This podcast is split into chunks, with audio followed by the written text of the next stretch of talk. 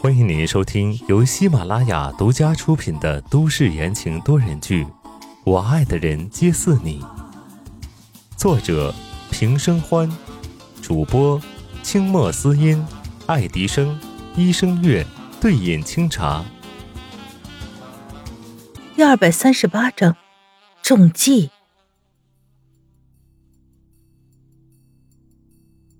顺着沿途的路，温之夏向着后山的地方赶去，手里紧紧握着那把随手带出来的枪，脚步敏捷。他绝对不能让孩子受到伤害，专注前方的环境，却没发现身后悄无声息的跟着一个人，白色的身影在夜色中如同鬼魅。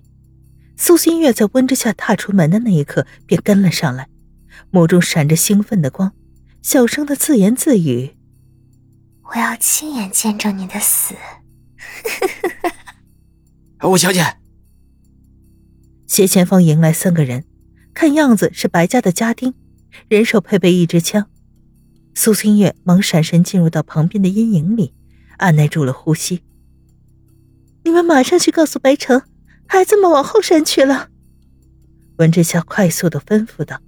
他说完就要往后山去，其中一人拦住了他，道。吴小姐，你先回去，我们去找。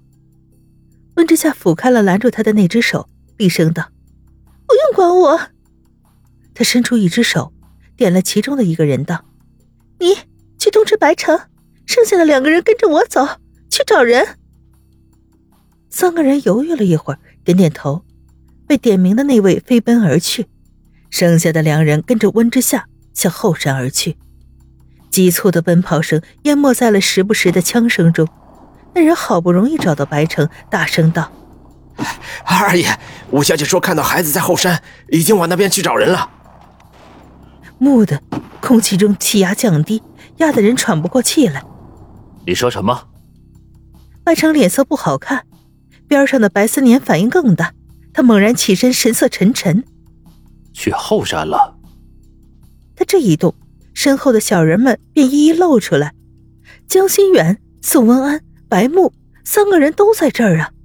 之前有异动，沉稳的江心远便带着宋文安和白木藏了起来，直到看见白城一行人出现，才出来的，毫发无损。来汇报的人也傻了眼，半天说不出一个字来。三个孩子都在这里，小夏夏那边有诈。白思年不由担心，宋子言反应倒是快。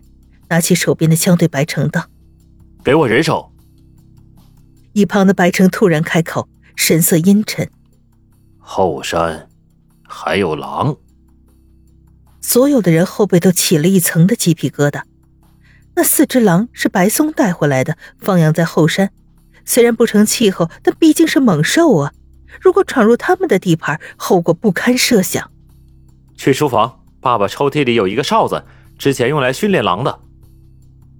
白思年一拍脑门，想起这事儿，小时候他跟着白松去看狼，那时候还是半大的小狼崽儿，一时没有提防，差点被咬了。是白松及时吹响了哨子，驱散了狼。马上去拿。白城转头吩咐：“小年，你和子言一起去吧。”这边，白思年和宋子言带着人匆匆忙忙的赶去。后山那头，温之夏身上沾了土和血。